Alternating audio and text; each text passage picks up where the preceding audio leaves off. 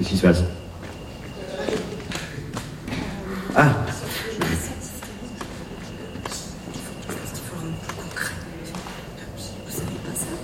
Ah d'accord, ah oui, plus... Euh, euh, plus...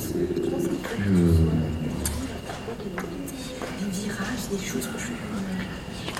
plus quotidien, plus euh, anecdotique presque alors.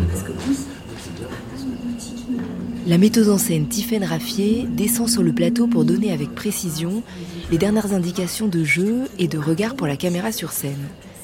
Nous sommes au théâtre de l'Odéon, aux ateliers Berthier, deux jours avant la première de Némésis, librement adaptée du roman de Philippe Roth et mise en scène par Tiffaine Raffier. Plus concret.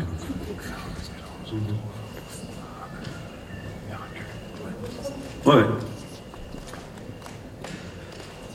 Ouais. Ouais. Ouais. Ouais. Allô Eugène I started as a swimming teacher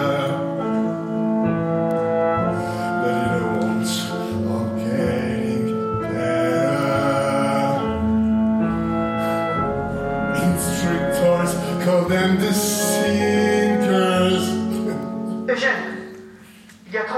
30 nouveaux cas de polio dans le quartier de Bukovic. 79 dans la ville rien que pour hier. 19 morts. Et 3 nouveaux cas sur ton terrain de jeu. Madame Heinemann m'a donné les noms.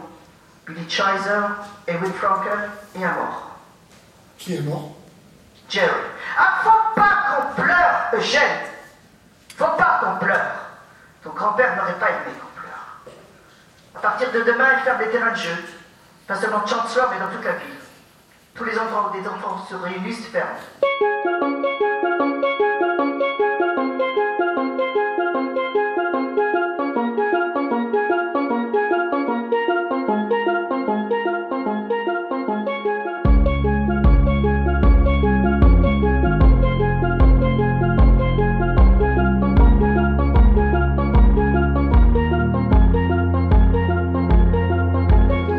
Est 20h sur France Culture et il y a des maniaques du pourquoi.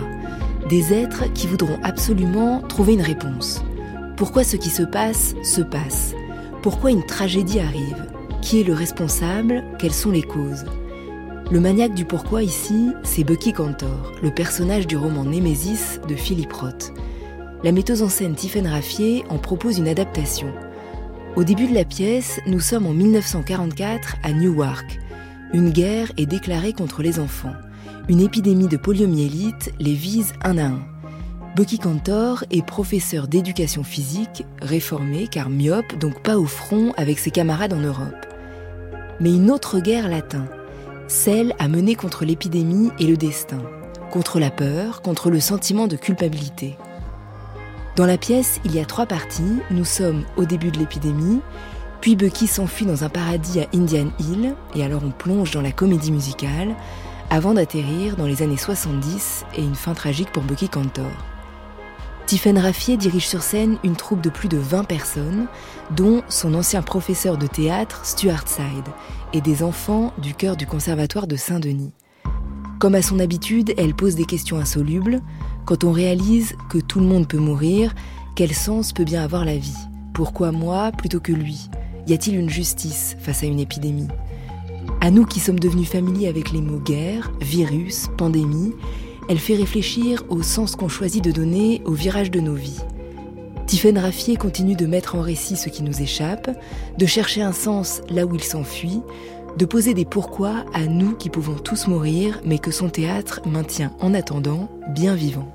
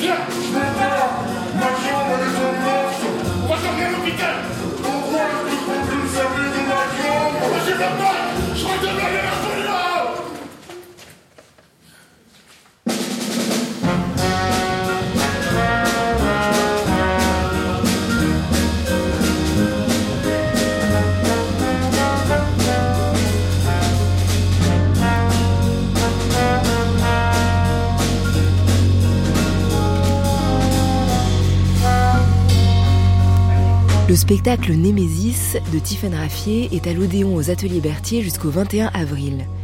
Nous nous sommes glissés en répétition.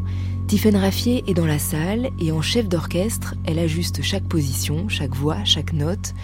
Les musiciens sont sur le plateau, la caméra y entre parfois, les comédiens sont prêts. Pendant la pause, une partie de l'équipe nous a rejoints. Bonjour, je suis Tiffaine Raffier et j'ai mis en scène euh, Némésis. Et moi, je suis Clara Brotteau et je joue le rôle de Marcia. Je suis Pierre Maresco et j'ai fait les arrangements musicaux. Tiffaine Raffier, c'est la première fois que vous adaptez un roman. Euh, donc c'est un roman de Philippe Roth, euh, Némésis, qui est pas théâtral a priori. On est dans la pensée de, ce personnage. Euh, comment, qu'est-ce qui vous a bouleversé dans ce roman-là et, pourquoi vous vous êtes dit que ça allait devenir euh, du théâtre ou que vous aviez envie que ça devienne euh, une pièce? C'est d'abord l'histoire qui m'a, enfin l'expérience intime de la lecture de ce roman. J'ai eu envie que ça devienne une expérience collective. comme si j'avais envie de partager en fait la lecture de, ce roman avec du monde. Euh, et ce qui m'a bouleversée, c'est d'abord la troisième partie, bizarrement. Et j'ai aussi beaucoup aimé euh, l'ambiance, euh, le défi en fait de la mise en scène historique, d'une certaine manière, d'un autre continent, d'une autre époque, sur une chose qu'on venait de traverser, une épidémie, et à quel point une épidémie a quelque chose d'universel et en même temps de circonstanciel absolument sur un territoire, une communauté, une époque. Et vous en parlez, je crois, pour faire le, lien un petit peu avec votre précédent spectacle qui s'appelait La réponse des hommes. Dans ce spectacle-là, vous partiez des œuvres de miséricorde. Euh, C'était plus des moments de vie avec des dilemmes moraux. Euh, plusieurs personnes euh, voilà, étaient face à des questions un peu insolubles, comme par exemple euh, qui sauver quand on ne peut pas sauver tout le monde? Est-ce qu'il faut sauver le plus utile euh, dans la société? Voilà, Ce genre d'énormes questions et de questions morales. Et, mais c'était voilà des moments de vie de plusieurs personnages. Euh, là, euh, qu'est-ce qui vous a intéressé justement dans la chronologie et le fait d'interroger un, destin? Bah, C'est exactement ça, c'est de pouvoir euh, parler d'un seul personnage et de, de son enfance à sa vieillesse. Enfin, le, roman embrasse euh, 23 ans de vie et euh, même un peu plus, 23 ans.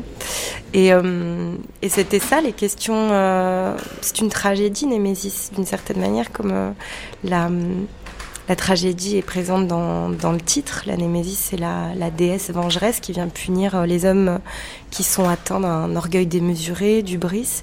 Et donc, euh, ça me plaisait qu'il y ait à la fois euh, du drame, qui est une histoire banale de ce prof de sport, et qu'en même temps, on le monte comme une, comme une tragédie, euh, parce que lui le vit comme une tragédie. Et la tragédie, la caractéristique du personnage tragique, c'est qu'il est déterminé par son passé, par euh, ses ancêtres, et qu'il va pas vers une libération, il va euh, vers son passé d'une certaine manière. Hum, et ça, ça me, ça me, ça me plaisait. Et ça rejoint la, question morale de la fin du roman, de euh, lui, euh, c'est un geste héroïque qu'il fait, il euh, sauvegarde son honneur, mais l'honneur est sauf, mais tout le monde, personne n'est heureux d'une certaine manière. Donc c'est des questions finalement très, très anciennes, qui là appartiennent à l'Amérique des années 40, mais qui, oui, peuvent euh, être en écho avec euh, les valeurs de la Grèce antique également. Je vous fais écouter la voix de Mark Weitman qui parle de, de Némésis, justement, euh, du roman et puis de la signification de, du mot. Philippe Roth a regroupé euh, ces quatre derniers livres sous ce titre générique de Némésis. Euh, alors la, la, Némésis dans la dans la mythologie gréco-romaine, c'est la force cosmique du destin. Hein, c'est c'est euh, c'est aussi ce qui devient chez les Romains la déesse de l'indignation, qui est un des titres des quatre livres de Roth. Donc il y a vraiment quelque chose de euh, de très cohérent dans la démarche. Euh, et c'est la némésis désigne autant la révolte des êtres contre leurs conditions que le châtiment qui est infligé par les dieux à ceux qui transgressent les limites humaines. C'est aussi euh, le nom que Philippe Roth donne à sa première femme dans un livre en partie autobiographique qui s'appelle L'effet. Euh, à la fin du livre, euh, il, a, il, a, il a épousé en 56 une femme qui lui a fait vivre, dit-il, un enfer absolu et dont il s'est libéré uniquement par la mort de, de, de, son épouse au bout de sept ans d'enfer. et dans le livre L'effet qui raconte euh, sans fiction ce, ce, ce mariage, la, à la fin du livre, il appelle sa femme, il, dit, il en parle comme d'une némésis.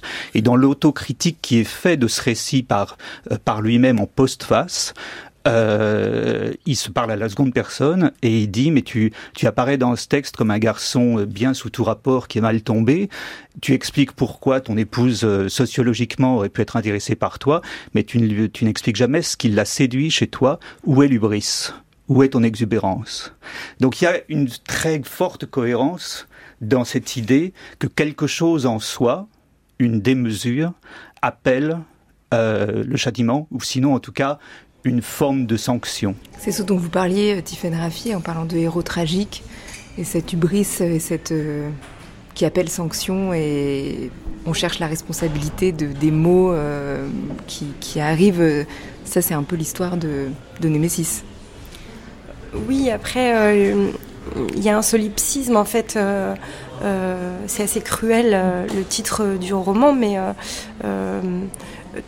toute, la conviction et le, regard du narrateur sur, euh, sur Bucky Cantor, qui s'appelle Arnold, qui est un de ses anciens élèves, c'est de dire euh, non, vous n'êtes pas responsable et vous vous. En fait, vous vous donnez un rôle parce que vous aimeriez être au centre de cette histoire, mais vous n'êtes pas euh, responsable de, de, de cette histoire finalement. Vous n'êtes pas tant au centre que ça. Euh, donc en fait, la question de l'ubris, elle est mouvante. Le, on ne sait pas exactement où se situe son ubris euh, et on ne sait pas s'il est coupable. Il y a un vrai point aveugle dans la, dans, le roman. Et de la même manière que la question de l'indignation ou de la dignité, elle est intéressante parce qu'il y a deux hommes qui ont vécu avec euh, tous les deux une maladie et qui ont deux, deux destins absolument opposés. L'un est heureux et l'autre ne l'est pas pour le, le le, le, réduire, on va dire. Et donc, euh, et d'une certaine manière, on peut se demander qui est le plus digne, qui est le rapport à la vie la plus digne. Bucky pense que c'est lui, en se retirant de la vie, et Arnold pense que non, la dignité euh, se situe euh, ailleurs. Pourquoi l'épidémie est-elle aussi virulente dans le quartier juif? On ne sait pas. La, mal- la polio reste une maladie mystérieuse. Vous savez, les Italiens? Ah oui, Bucky, vous êtes un héros. Tiens-toi plus euh, droit, Alex. Ouais. Comme ça Ouais, mais. Parce qu'après à la pêche, comme ça. D'accord. Non, comme tu veux. Comme tu préfères. S'il y a un entre-deux, je serais contente. Voilà. Ah oui, Bucky, vous êtes un héros. Euh... Euh, ils ont craché partout sur le trottoir. Et ensuite, vous avez nettoyé avec de l'ammoniac. Euh, C'est mais... là que t'es très doux, tu vois, François. Vous avez nettoyé avec de l'ammoniac. Et ensuite, vous avez nettoyé avec de l'ammoniac. Ouais, voilà. D'accord. Battez-vous contre ce piano. Ouais, d'accord. Battez-vous contre Ouais, ouais, ouais. Mais Euh, oui, vous avez nettoyé, bah c'est super. Et ensuite, vous avez nettoyé avec de l'ammoniac. C'est parfait. Mais s'il y avait des microbes de la polio, est-ce que je les ai tués? On ne sait pas ce qui tue ces microbes. On ne sait même pas comment se transmet la polio. Ça Mais- peut te. euh, te... Ah, mais on sait pas. On ne sait pas, ouais, mais on, putain, on va pas toujours parler de ça. Et On ne sait pas ce qui tue ces microbes. On ne sait pas ce qui tue ces microbes. On ne sait même pas comment se transmet la polio. Mais vous, vous avez fait preuve de sang-froid. C'est ça le plus important. Une conscience est quelque chose de précieux, sauf si elle nous rend coupables de ce dont on... Putain, c'est le, le- le truc, il est un peu raide. Euh, Peut-être, je vais garder la phrase d'avant. Bucky, Bucky, vous. Bucky, Ouais. vous semblez désarçonné, mais tout le monde l'est. Une conscience est quelque chose de précieux, sauf si elle nous rend coupables de ce dont on n'est pas responsable. Vous n'avez pas à vous sentir coupable. Il avait envie de demander, et Dieu, il n'a pas de conscience, qu'en est-il de ses responsabilités à lui? Son pouvoir serait-il sans borne Au lieu de quoi il demanda Faut-il fermer le terrain de jeu? C'est vous le directeur. Je sais pas quoi en penser. pause. On va se dire que sur la conscience et sur la réplique de Max sur Dieu, tu vas, dans, de- tu mets la tête dans la maison et tu sors pour la question. Ok? Comme ça, on n'a pas de problème de l'arsène, de micro, de trucs. euh, On peut reprendre ça? J'en profite juste pour dire est-ce qu'on peut couper son pouvoir serait-il sans borne? Pourquoi? Mais bah, en fait, je comprends pas. Il dit donc Dieu, il a, il a des, son, mmh. son pouvoir et, enfin son pouvoir serait-il avec des bornes justement enfin, sans borne je comprends pas pourquoi il dit. Oui oui c'est un truc de traduction un peu bizarre. Euh, gardons-le pour l'instant rythmiquement et on va voir si on modifie un peu. Ok Max? Ok merci. Et quand la pièce commence c'est assez fort parce que il y a le mot de guerre qui arrive très vite. Une guerre est déclarée contre les enfants de Newark. Alors lui, euh, Bucky, il a échappé, enfin il est réformé puisqu'il est myope, il n'est pas euh, en Europe avec ses amis euh, justement pour mener la guerre sur le front. Mais tout à coup, il y a cette guerre, cette épidémie de poliomyélite qui arrive contre les enfants. Et très vite, ces questions, pourquoi il y a un mort, pourquoi c'est lui plutôt que moi Peut-être Clara Breteau et Pierre Maresco, comment vous, quand quand la pièce commence, comment euh, une guerre est déclarée, il y a toutes ces questions qui se posent. Comment euh, vous l'avez. Euh, enfin, qu'est-ce que ça raconte ce, Bucky-là, ce, personnage pour vous? Bah déjà, il y a quand même la situation que, en tant que comédienne, je trouve ça intéressant que, enfin, parce que Tiffen, dans des retours qu'elle nous a fait il y a quelques jours, elle a dit, mais vous savez, je crois que on a décidé de raconter cette histoire comme un film de guerre. Et d'un coup, je sais pas, ça replaçait aussi euh, à quel endroit de d'être ou de même du récit ou d'une fiction qu'on doit, dans laquelle on doit se mettre. Enfin, c'est cet endroit-là et c'est pas moins. Déjà, ça, je trouve ça intéressant. Mais après, vous me demandiez quoi si, Qui était Bucky? Dans quel monde ça commence, quoi, pour vous? Comment vous le décririez? Parce que ce mot guerre, on l'a justement pas mal entendu euh, ces dernières mmh. années, parce qu'on a traversé une mais c'est un peu ce que vous disiez, peut-être on n'est pas en dessous de cet état-là. Bah, on est dans le noir, quoi. Mm. Enfin, euh, non, mais c'est en vrai, c'est. Et même, c'est drôle parce qu'avant d'entrer au plateau, on est tous complètement dans le noir, comme les spectateurs, etc. Et c'est peut-être ça. Enfin, C'est sans doute l'état de, l'état de Bucky qu'on retranscrit de toute façon de manière euh, la plus fidèle possible. Et c'est d'une noirceur terrible, c'est sa tragédie à lui. Euh, c'est lui qui peut-être se l'invente. Enfin, on ne répond pas forcément à cette question-là, mais il y a ça qu'on porte au plateau, je crois. Parce que Tiffaine Raffier, à partir du moment où on réalise que tout le monde peut mourir, qui est une des phrases aussi dans le spectacle, qu'est-ce que ça modifie euh, pour chacun, pour les vies euh, qui sont là, de réaliser ça? C'est surtout les enfants. C'est la question euh, dostoïevskienne de qu'est-ce que la mort d'un enfant. Voilà le scandale du mal absolu comment, euh, comment on se place par rapport à ça. Euh, face à cette injustice. Euh, et donc, je pense que comme la, figure de Job, la figure de Bucky vient interroger toutes ces questions de pourquoi de la rétribution divine en fait. Euh, forcément, il m'arrive quelque chose de mal, donc j'ai dû faire quelque chose de mal. Mais même dans nos sociétés en fait euh, païennes ou sécularisées, en fait ce, cette chose du karma est encore très présente dans nos états d'esprit parce que euh, parce que nos, nos, cerveaux sont câblés comme ça. On cherche une cohérence, on cherche des liens de cause à effet. Euh, comme à un moment, il y a cette phrase dans le spectacle qui dit qu'il regarde les étoiles et qu'il cherche des, cherche des formes dans les étoiles, il cherche à avoir des constellations alors que ce ne sont que des points. Euh, et c'est un peu une, un des, enfin, une possible démesure de Bucky, d'aller chercher. Euh, Arnold dit qu'il est un martyr du pourquoi. Et c'est peut-être la tragédie collective que l'on a traversée avec, la pandémie du, de la Covid-19, euh, de venir essayer de chercher des causes et d'expliquer pourquoi. Et on ne sait aujourd'hui toujours pas l'expliquer en fait. De trouver un responsable. Voilà. Et on se même se trompe sur cette question du pourquoi. C'est-à-dire qu'on peut expliquer les conséquences de pourquoi une pandémie, la mondialisation, mais le pourquoi, euh, on ne sait pas l'expliquer. Et ça, ça nous rend fous d'ailleurs, qui est le responsable C'est mouvant dans la pièce, euh, dans l'histoire, puisqu'au départ, ça peut être le vent, et puis le lait, et puis les, Italiens, et, puis Dieu. voilà. 12 occurrences de C'est vrai, je les ai comptées. Mais qu'est-ce que ça rassure d'avoir un responsable? Qu'est-ce que ça pourrait euh, résoudre pour Bah, Bucky? c'est c'est l'histoire de toute la fiction mondiale. C'est euh, euh, trouver le coupable pour euh, s'endormir paisiblement. Il y a cette phrase aussi dans la pièce les malades peuvent guérir, mais pas les coupables. Oui, Euh, cette phrase-là, euh,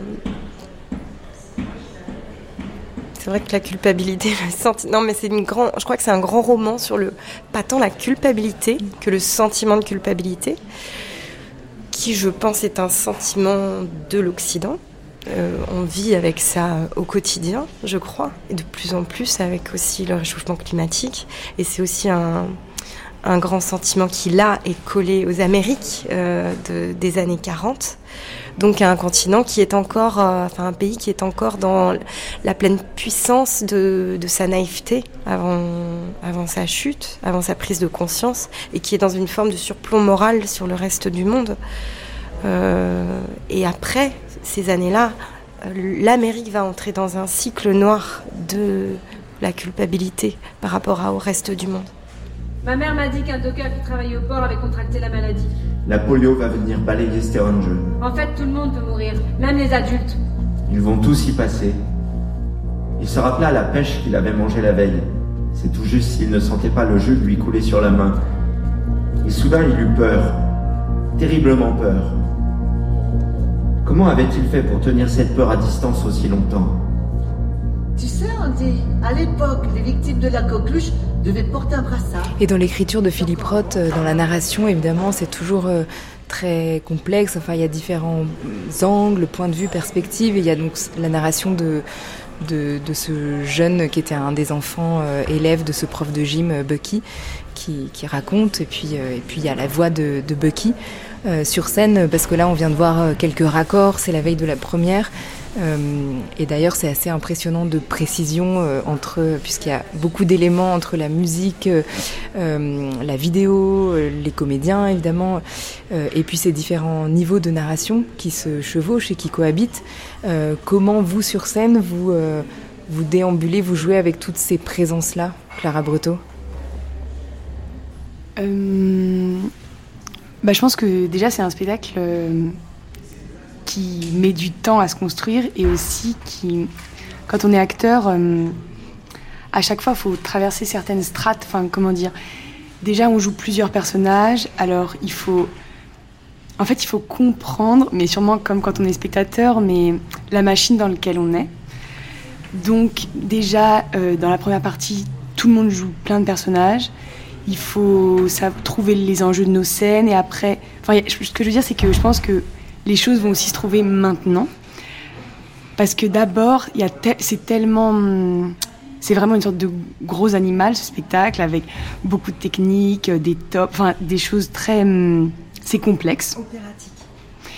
Et du coup, il faut d'abord complètement euh, être un buvard à tout ça, savoir exactement le parcours qu'on a, pour après euh, parce que par exemple, je, euh, je pense que c'est un spectacle dans lequel, en tant qu'acteur, on est très libre. Parce que d'ailleurs, euh, comment dire, mais Tiffen nous l'a beaucoup dit, mais on est indépendant. Enfin, je veux dire, et tout le monde l'est. Ça veut dire quoi être indépendant? Ben, Ça veut dire que hum, dans une scène, une fois qu'on a à peu près compris, je pense, la couleur, enfin l'endroit où Tiffen voulait l'emmener, après, j'ai le droit de faire ce que je veux. Enfin, je veux dire, je peux inventer des choses, enfin, on peut se surprendre, etc. Mais il faut comprendre euh, les rails sur lesquels on doit être posé, quoi.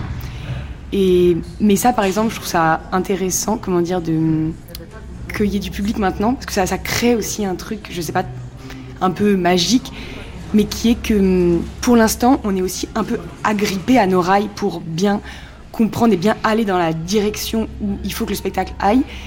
Et après, on peut aussi vivre. Enfin, je pense que après, j'ai la chance de jouer un personnage quand même qui a un parcours. Et du coup, c'est, hum, je sais pas, c'est assez agréable hum, dès maintenant, mais aussi à l'avenir, je pense, de pouvoir dessiner euh, un trajet de façon aussi épisodique parce que Martial est pas là tout le temps. Enfin, elle est d'abord là en off. Qu'est-ce que c'est parler au téléphone sur un plateau Après, elle est là vraiment. Après, elle revient comme un flashback. Enfin, il y a plein de régimes différents aussi de jeu. Et ça, c'est très intéressant.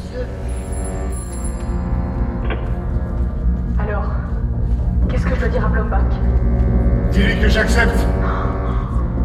Oui, j'accepte de venir à Indian Hill. Oh, J'avais tellement peur que tu dises non. C'est formidable. On se marie, Marcia.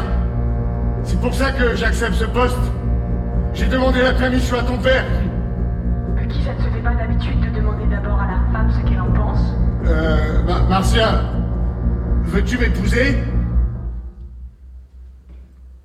Cette colère n'était même pas dirigée contre le virus de la polio. Marcia Bien sûr. Oh mon dieu. mais contre le Créateur.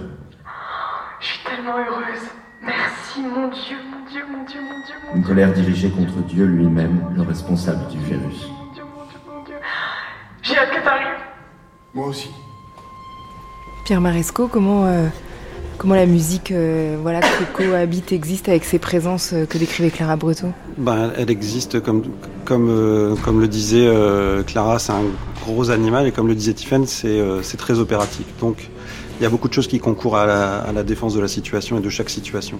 Et je pense que pour les comédiens, il est important aussi que nous, en tant que porteurs d'un autre média, la musique, la lumière, la vidéo, on, puisse rendre cette situation lisible. En tout cas, ce qu'on veut en faire nous euh, en, tant que, en tant que troupe en tant que, en tant que gens qui veulent mettre ce film, ce, film, ce, roman au, au- au plateau. Donc on, vient, on vient pour ça principalement. Et donc on est aussi là pour euh, parfois à l'intérieur d'une partie euh, créer du macro, voir comment les choses peuvent se lier entre elles. Et puis à l'intérieur de chaque situation, aller aider le, comédien dans sa démarche aussi. Euh, Je pense que voilà, ça, exige d'avoir des gens intelligents euh, au plateau. C'est des comédiens qui sont obligés d'avoir une grosse pensée de, ce qu'on développe. Et euh, c'est assez passionnant de voir ça parce qu'on est quand même très nombreux et, voir du coup comment les intelligences peuvent ensemble ben, barboter jusqu'à trouver le bon endroit. Et puis quand ça se trouve, là on se dit ah ok, on y est. Et maintenant, effectivement, tu as raison, Clara, ça va se confronter au, au spectateur. Et là, on va vraiment savoir, euh, euh, on va vraiment le voir dans, sa, toute sa dimension euh, ben, tragique, je pense, enfin j'espère.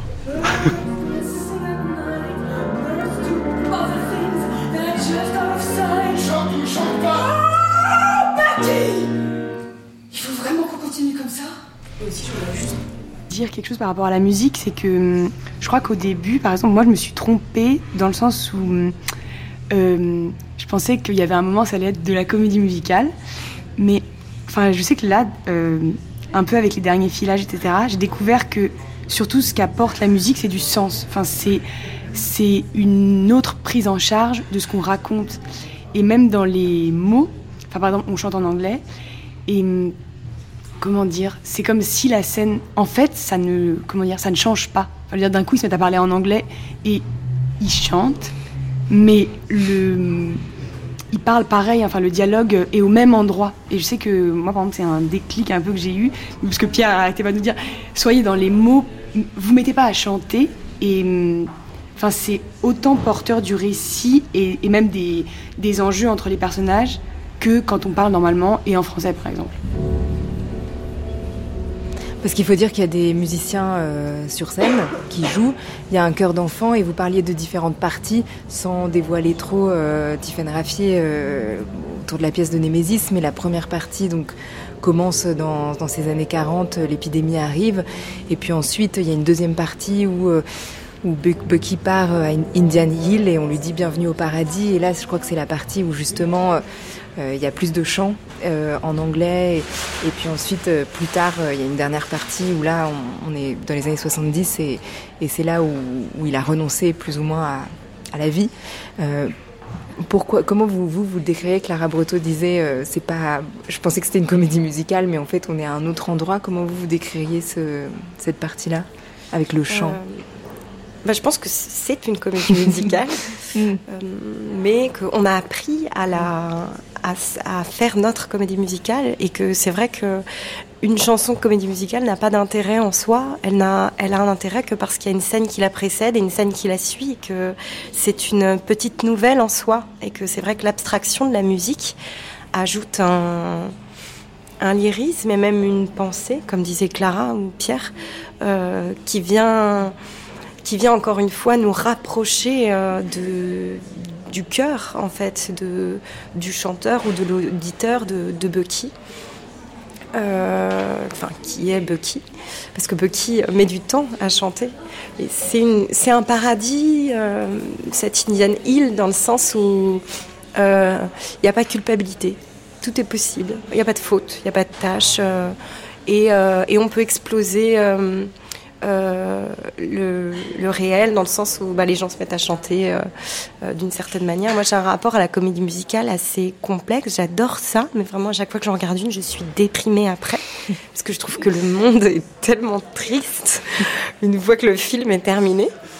Et, et je trouve qu'il y a quelque chose comme ça de d'extraordinaire dans cette deuxième partie. Et en même temps, ce paradis au regard de notre monde du 21e siècle aujourd'hui, dans le sens où ces gens n'ont pas, euh, n'ont pas notion de la culpabilité parce qu'ils se, ils se mettent en indien, ils se, enfin, c'est un rapport au monde des années 40 et aujourd'hui de l'Amérique, euh, de, de l'Amérique ouais. et donc de sa naïveté. Et aujourd'hui, ce paradis peut nous paraître être un enfer. Euh, et donc, en ça, il y a un rapport de frottement et aussi d'ironie à cette comédie musicale, parce qu'on rentre dans cette deuxième partie euh, comme on entre dans l'impérialisme culturel américain. Et d'ailleurs, euh, c'est un camp où Bucky a l'impression de se rapprocher de l'Amérique, et, et c'est une communauté, on parle d'une communauté juive des années 40 américaine, qui veut absolument s'assimiler et qui veut oublier la vieille Europe. Donc il euh, y, y, a un mouvement vers, la, vers le fantasme en fait euh, de, de, de l'origine des Amériques. Voilà. Et quand ça s'arrête, il y a une tristesse alors? Euh, Quand ce moment-là, cette partie-là, la comédie musicale, euh, parce que vous disiez, j'ai toujours, je suis toujours triste quand ça s'arrête. Il y a un, plutôt un, un voile qui se, qui se lève sur euh, l'illusion de ce monde. Donc peut-être euh, que quand une illusion s'arrête, on peut être triste, mais ça fait aussi du bien de, se débarrasser d'une illusion.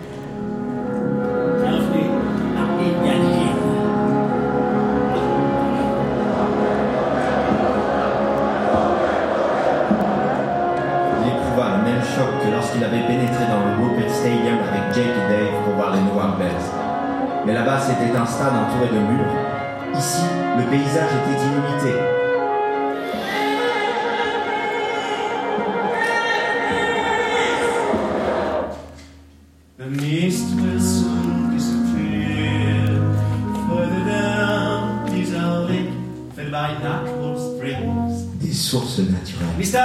Office, the different cabins, Sioux, Navajos, Cherokees, Onahas, Mojaves, Apaches, the docks, the piers, the platforms, the diving lodge, and the diving Il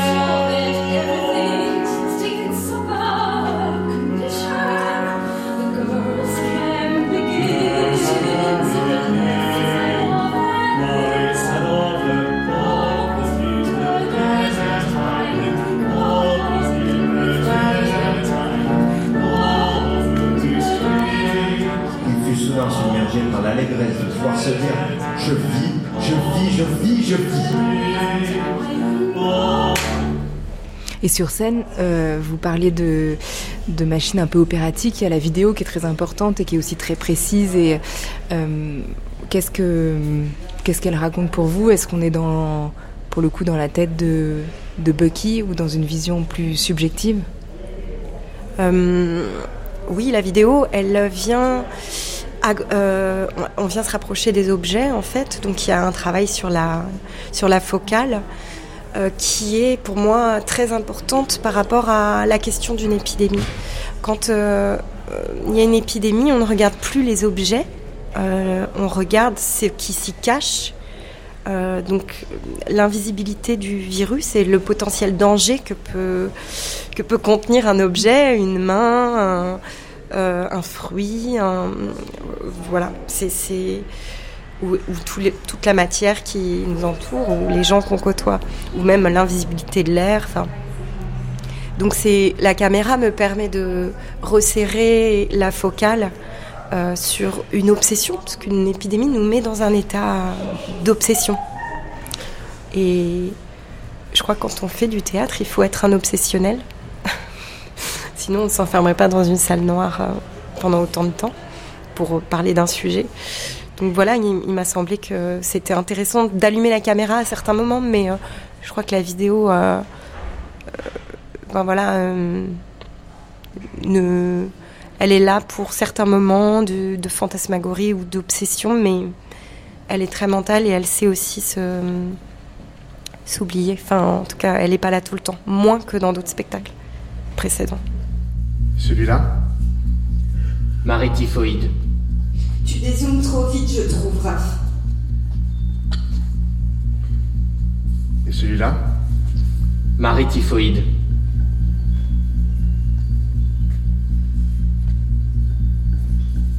C'est qui? C'est la cuisinière qui a refilé la typhoïde Et celui-là Très bien. Bah, ça, c'est un chat porteur de la maladie. T'es exactement comme t'étais tout à l'heure, Alex? Alex, faut que tu sois avec l'écran, toi, tu vois? C'est un peu compliqué de tout faire, mais. On veut ça? On veut ça. Exactement. Il faut prendre le temps, quoi. On dit que tant que tu l'as pas vu bien l'écran, il n'y a pas le texte, tu vois? Parce qu'on joue, la caméra, c'est tes yeux. Ok.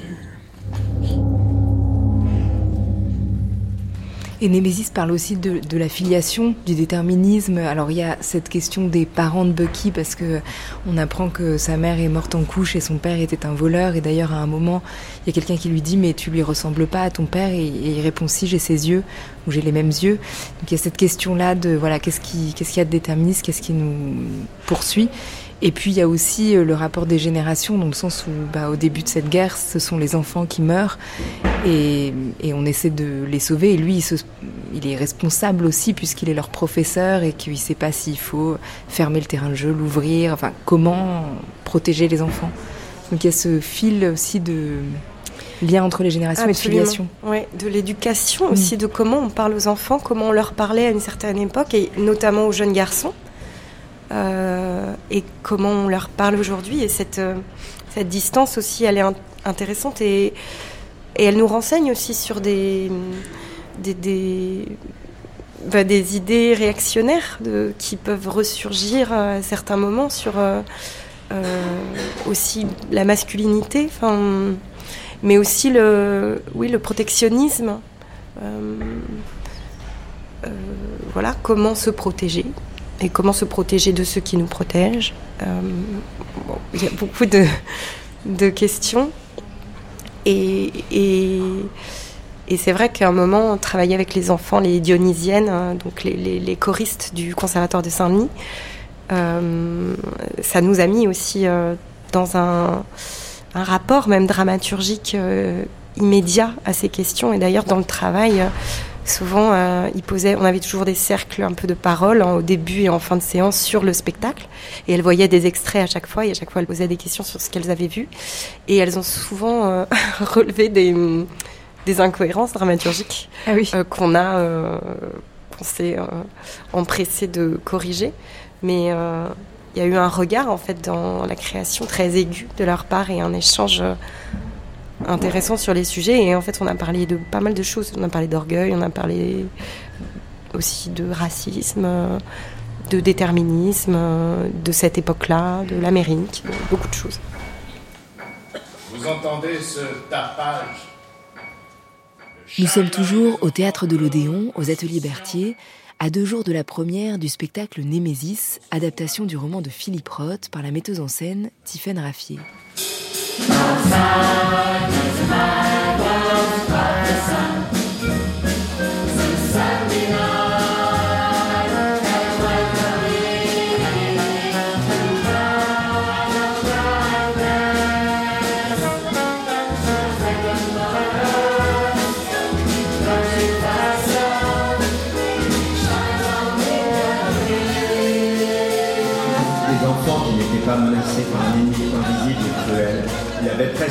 presque oublié à quoi ressemblait ce plaisir.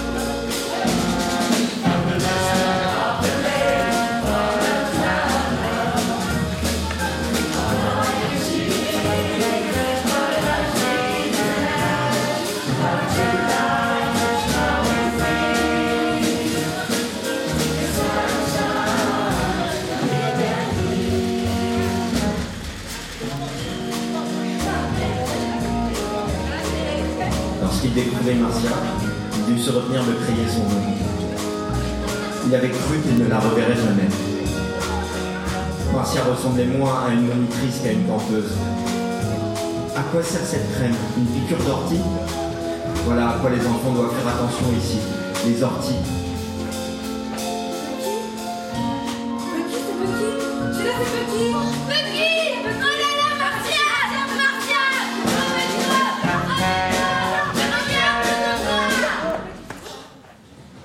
Parce que j'imagine que c'est particulier, en effet, sur cette production, d'avoir aussi des générations euh, justement différentes sur le plateau. Très différentes. Vous parlez des enfants. Notamment, il y a aussi mon ancien professeur, Stuart euh, Stein. voilà, Stuart. Donc, qui était votre professeur euh, à Lille, à l'école du Nord. Ouais. C'est quoi la particularité de le diriger là aujourd'hui?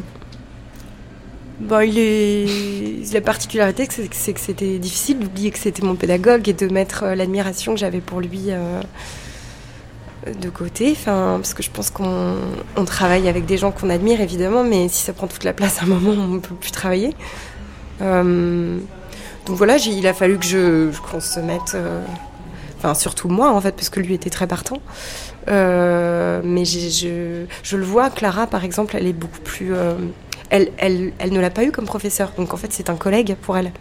Moi, ça ça peut pas tout à fait être un collègue parce qu'il a été trop important euh, dans ma formation et en fait je passais mon temps et encore en- aujourd'hui euh, avec les enfants à dire les choses qui nous a euh, rabâché euh, pas sur le même plan mais opérant en fin de la phrase tu te tournes tu parles plus fort à qui tu t'adresses donc des Ça, c'est ses phrases à lui. c'est ces phrases à lui qui sont des, un- une sorte d'outillage comme ça pour un, acteur. Et on. Et voilà, c'était sa présence était aussi euh, avait aussi du sens dans ce, cette histoire de ce professeur euh, d'éducation physique qui, qui qui est tant admiré par ses anciens élèves.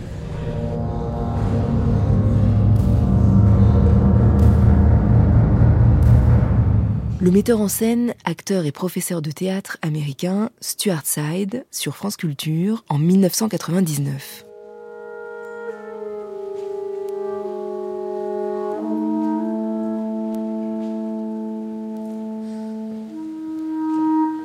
On nous apprend, nous les êtres humains, que nous pouvons apprendre.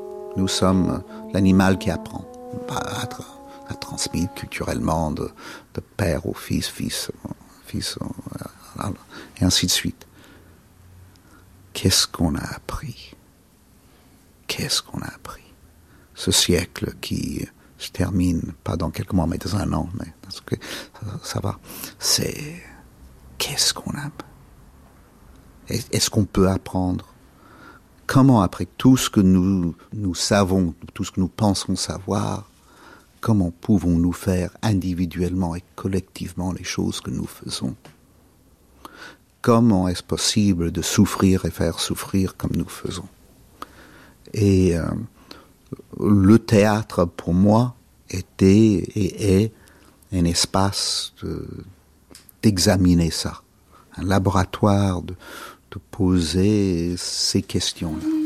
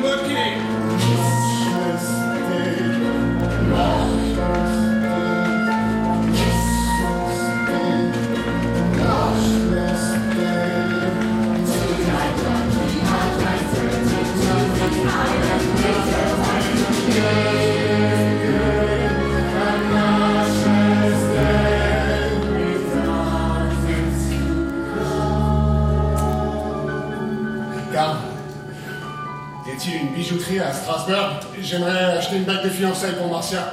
Monsieur Quentin, je vous y emmène quand vous voulez. Allez, c'est fini les papillons. Allez Allez, c'est fini. Et comment, avec Pierre Maresco, vous avez euh, avancé euh, sur les deux plans, enfin sur le, le travail avec les comédiens et puis le travail avec les musiciens, la musique? Est-ce que les choses avancent ensemble? Est-ce que ça se rattrape? Les choses avancent ensemble. Je, fais juste un, petit aparté pour dire que c'est pas juste moi. La musique est à trois têtes. Euh, Guillaume Bachelet, avec qui Tiffany a beaucoup travaillé, qui a fait l'école du Nord aussi, qui a retrouvé également son, son professeur. Euh, et Clément Darlu, qui est le pianiste sur scène, mais qui est aussi arrangeur. Euh, les choses se font ensemble, évidemment, euh, et constamment, avec parfois des choses un peu en amont que tu as pu euh, envoyer et qu'on a pu traiter, mais elles s'expérimentent tout le temps au plateau. Et après, euh, dans le travail avec les comédiens, notamment sur cette deuxième partie où ils chantent beaucoup, mais Clara l'a déjà dit, euh, c'était vraiment de leur indiquer que on est toujours à un endroit de jeu. Dans une chanson, c'est- un endroit de jeu et il faut euh, constamment garder ça en tête. La, situation ne s'arrête pas, en fait. Les choses se racontent tout le temps, tout le temps, tout le temps. Donc c'est les mots, les mots devant, le texte devant. Euh, euh, bizarrement, ce travail de chant a été plutôt un travail de jeu parce qu'ils ont tous des voix travaillées. Ils sont tous, on est tous musiciens.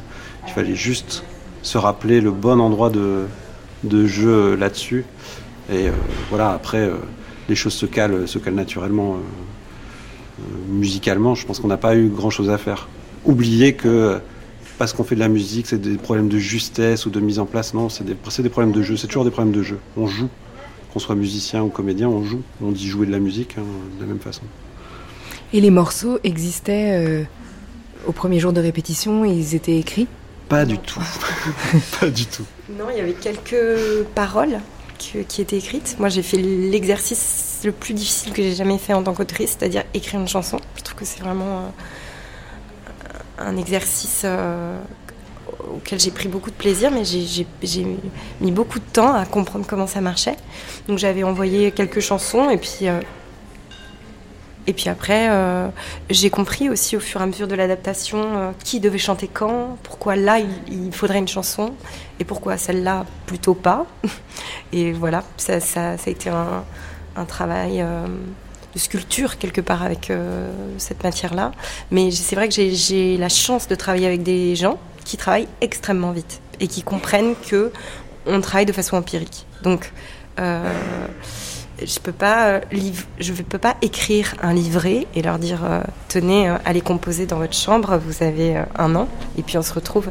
C'est pas comme ça. Il y a un an je savais pas que j'allais faire ce spectacle. Donc c'est plutôt bon bah voilà la matière on va parler des thèmes. J'ai commencé à faire ça. On met un peu les Lego bout à bout. Et puis voilà ça prend forme et, donc on est toujours en retard. Ça met tout le monde un peu en panique. Mais je crois que c'est la seule manière en fait de d'être de pas se tromper. Parce que les idées qu'on a eues il y a cinq mois et les, chansons qu'on a composées euh, en dehors du, du plateau ou complètement déconnectées euh, elles sont parfois erronées Voilà, elles sont parfois elles- en tout cas euh, tout ce qu'on a pu euh, pu vérifier le plus vite possible euh, c'est ce qui était euh, le plus opérant d'une certaine manière Nous écoutons la voix du cinéaste Arnaud Desplechin, c'est en 2004. Et de, de lire euh, Roth, ça m'a ça m'a aidé euh, énormément. Je crois que j'aimerais bien vous lire juste un, un texte très court, hein, qui me semble une, une définition très très juste de, enfin qui, m'a aidé énormément à écrire euh, comment je me suis disputé. Philippe Roth qui dit euh, dans, une lettre, hein, c'est un personnage qui écrit à sa compagne à la fin d'un roman, de la contre-vie. Tout ce que je puis t'affirmer avec certitude, c'est que je n'ai pour ma part pas de moi, et que je ne veux pas ou que je ne peux pas m'infliger à moi-même la plaisanterie d'un moi. Ce dont je dispose au contraire, c'est d'une variété d'incarnations auxquelles je puis m'adonner, une troupe d'acteurs que j'ai intériorisés, une compagnie permanente d'acteurs que je peux convoquer chaque fois qu'il me faut un moi, un stock à jamais changeant de pièces et de rôles qui continue mon répertoire. Je n'ai sûrement pas de moi indépendant de mon effort artistique pour en usurper un, et je ne voudrais pas non plus. Je suis un théâtre, je ne suis rien d'autre qu'un théâtre. Alors, très drôle parce qu'on pourrait penser que Philippe Roth écrit sur lui. Il dit non, non, je, je fais semblant d'être quelqu'un, mais tout le monde fait semblant d'être quelqu'un. Mais c'est très drôle le- les efforts prodigieux qu'on fait pour ressembler à un être humain. Évidemment qu'on est pas, des- on est des bouts de trucs, des bouts de citations. des- Tiffany Raffi, est-ce que Bucky fait des efforts surhumains justement pour ressembler à quelqu'un? Oui, Selon vous effectivement, parce que cette phrase était, euh, euh, ce, ce- ce passage-là était euh, euh, collé sur mon frigo pendant euh, un certain nombre d'années. J'ai déménagé, je l'ai- je l'ai enlevé, mais c'est une citation que j'adore de Ross, de La Contre-vie. Oui, évidemment, on vient parler de beaucoup de dilemmes moraux, et une, une des choses que j'ai apprises en, en écrivant la réponse, et en lisant euh, certains philosophes, notamment Ruenogien, c'est à quel point nos choix, nos décisions, nos intuitions euh, morales ou autres sont toujours en fait dépendantes des circonstances. Il a écrit de l'influence des croissants chauds sur la bonté humaine. Et, euh, et voilà, il vient euh, un peu euh, avec humour et venir nous expliquer par A plus B que quand il y a une bonne odeur de viennoiserie industrielle dans la rue, on est plus enclin à donner à quelqu'un qui nous demande quelque chose que quand ça sent pas bon. Et, et je crois que euh, y a quelque chose comme ça dans le spectacle aussi, de la même manière qu'à un moment Bucky veut euh, quitter Indian Hill parce qu'il est rongé par sa culpabilité, il veut rejoindre les enfants de Newark, et puis il y a une sorte de, nuage de papillons qui euh, envahit le camp et c'est magnifique. Il a jamais, personne n'a jamais vu ça et c'est incroyable. Et bon, juste après, évidemment, il ne peut plus partir. Euh, enfin, en tout cas, il change d'avis. Et par rapport au rôle aussi, la détermination des rôles, ou en tout cas les, les différents rôles, euh, ce rôle de professeur d'éducation physique, alors, tous, alors que tous les hommes euh, de son âge sont partis euh, sur le front en Europe, et qu'il est le seul représentant de l'autorité d'une certaine manière dans la ville, ou en tout cas avec ses enfants, le- l'écrase, le mange, le, le détruit. parce que son sens des responsabilités exacerbées, encore une fois, va presque faire de lui un monstre. Donc c'est un personnage éminemment intègre qui va euh, euh, ne créer que de la désolation et du malheur autour de lui. Il y a une très belle phrase vers la fin Il n'y a rien de plus difficile à sauver qu'un garçon honnête démoli. Oui. Est-ce que on parlait des différentes euh, générations qui sont présentes sur le plateau? Sur ce rapport justement à, à la responsabilité, à la culpabilité, au, pourquoi, à comment donner du sens à des choses qui a priori n'en ont pas ou le sens échappe. Est-ce que les regards selon les générations étaient différents? Enfin, parce que vous parlez de, discussions avant-après euh, les répétitions sur le spectacle. Est-ce que selon les générations, euh, il y avait une approche différente de, de toutes ces questions-là? On n'a pas précisément parlé de ça avec les enfants encore. Euh, Enfin moi j'en ai parlé à Saint-Denis au début, mais euh, j'ai pas eu euh, de retour. ou alors personne n'a osé me contredire, je sais pas. Mais non, en particulier.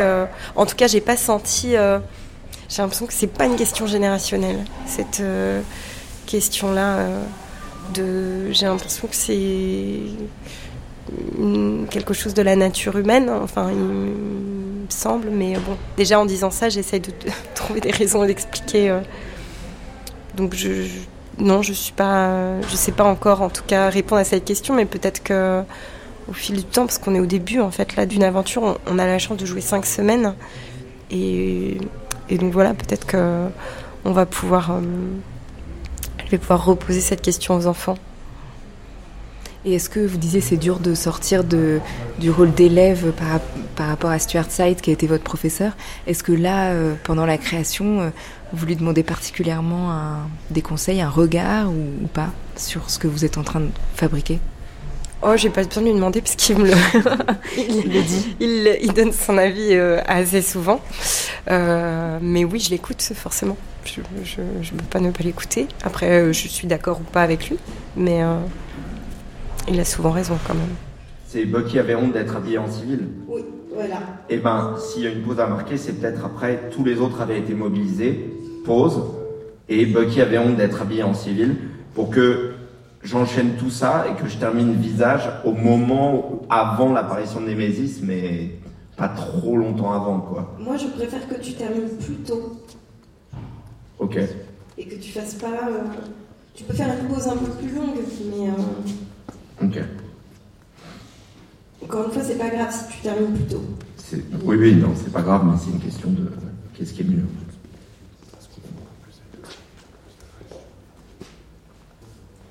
Le mieux, c'est qu'on suive le fil de ta pensée. D'accord.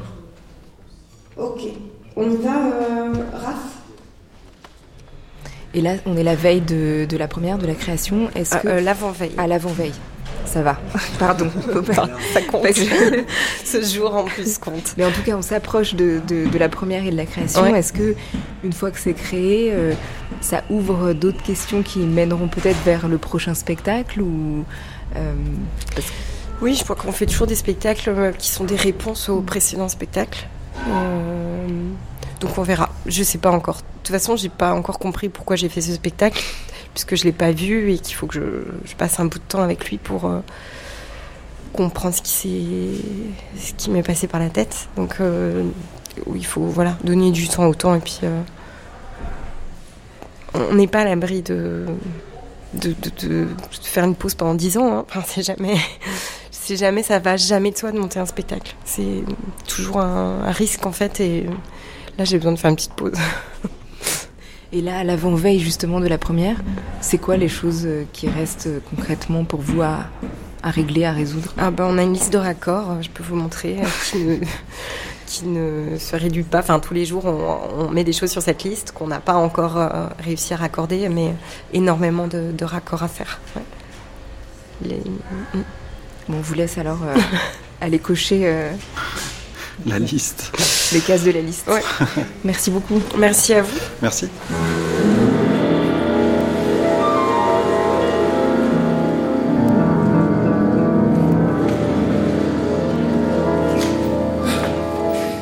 Merci à Camille Mati pour la réalisation de cette émission, à Inès Duperron pour la préparation et à la prise de son. Merci à Michael Simon.